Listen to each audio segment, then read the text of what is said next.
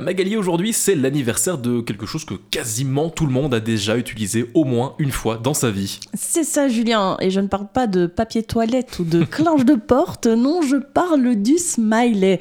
Car aujourd'hui, on fête l'apparition pour la toute première fois de ce petit visage rond et souriant. Et euh, c'est dans un journal, le New York Herald Tribune, qu'on retrouve le tout premier smiley de l'histoire.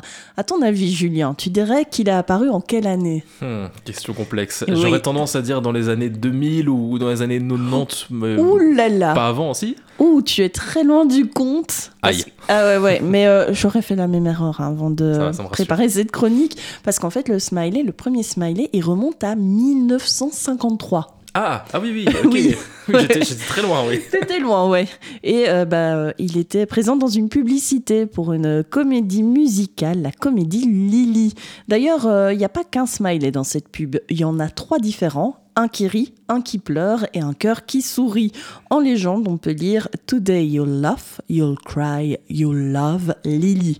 Aujourd'hui, vous allez rire, pleurer, aimer Lily. Et merci pour ton accent anglais, Magali, il était, il était magnifique. Bon, ensuite, après, après ces publications, il faut quand même attendre une, euh, une dizaine d'années pour qu'on revoie le smiley sourire à nouveau. Oui, en 1963, l'artiste commercial Harvey Ball est engagé pour créer une image pour une compagnie d'assurance américaine.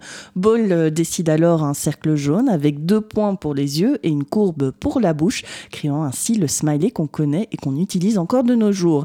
Et euh, si Harvey Ball décide de représenter un grand sourire, c'est surtout pour remonter le moral des travailleurs de la compagnie d'assurance, des travailleurs vraiment démotivés à cause d'une fusion de leur entreprise avec une autre entreprise. Et, si les smileys de Ball, ils ont connu leur petit succès à l'époque, hein, l'artiste, il a jamais pensé à faire breveter son dessin, ça, euh, c'est quand même une grosse erreur, non? Ah ouais, une grosse erreur, ça on peut dire, puisque Ball, avec son smiley, sa trouvaille, il a seulement gagné une quarantaine de dollars versés par la compagnie d'assurance pour son travail, alors que son idée, ben, euh, elle vaut des millions.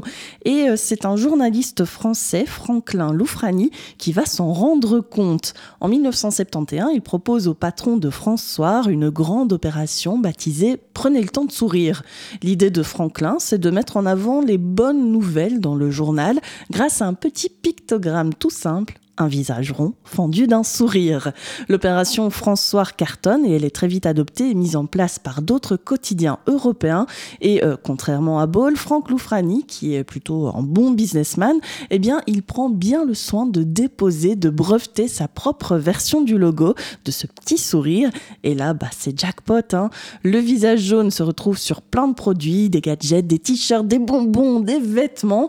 Et euh, dans les années 90, Loufrani et son fils créent même une entreprise autour du biz du smiley, The Smile Company, une entreprise qui brasse encore aujourd'hui des millions d'euros. Et comment est-ce qu'il a réagi, ce cher Harvey Ball? Je, enfin, je suppose qu'il a bien dû se mordre les doigts de pas avoir à déposer le, brevet du smiley lui-même, non? Eh ben, pas vraiment. En fait, euh, Harvey Ball, c'est un bon perdant. Il a déclaré, je cite, ne rien regretter. Et en 1999, il a même créé The World Smile Corporation, une société qui promeut la création et la diffusion de sourires dans le monde entier. Les bénéfices de la World Smile Corporation sont utilisés pour soutenir des initiatives des initiatives caritatives et des projets communautaires qui contribuent à rendre le monde meilleur. Et je propose qu'on clôture cette chronique sur cette chouette info, cette info positive. Alors évidemment, on sait tous que l'histoire du smiley, bah, elle est loin de s'arrêter à ce business du smile, puisque bah, maintenant, quasi tout le monde utilise euh, ces petits visages dans les SMS ou encore les conversations en ligne. Mais bon, l'essor de ce visage jaune souriant dans la pop culture, ce sera pour une autre chronique et je le dis avec un grand sourire.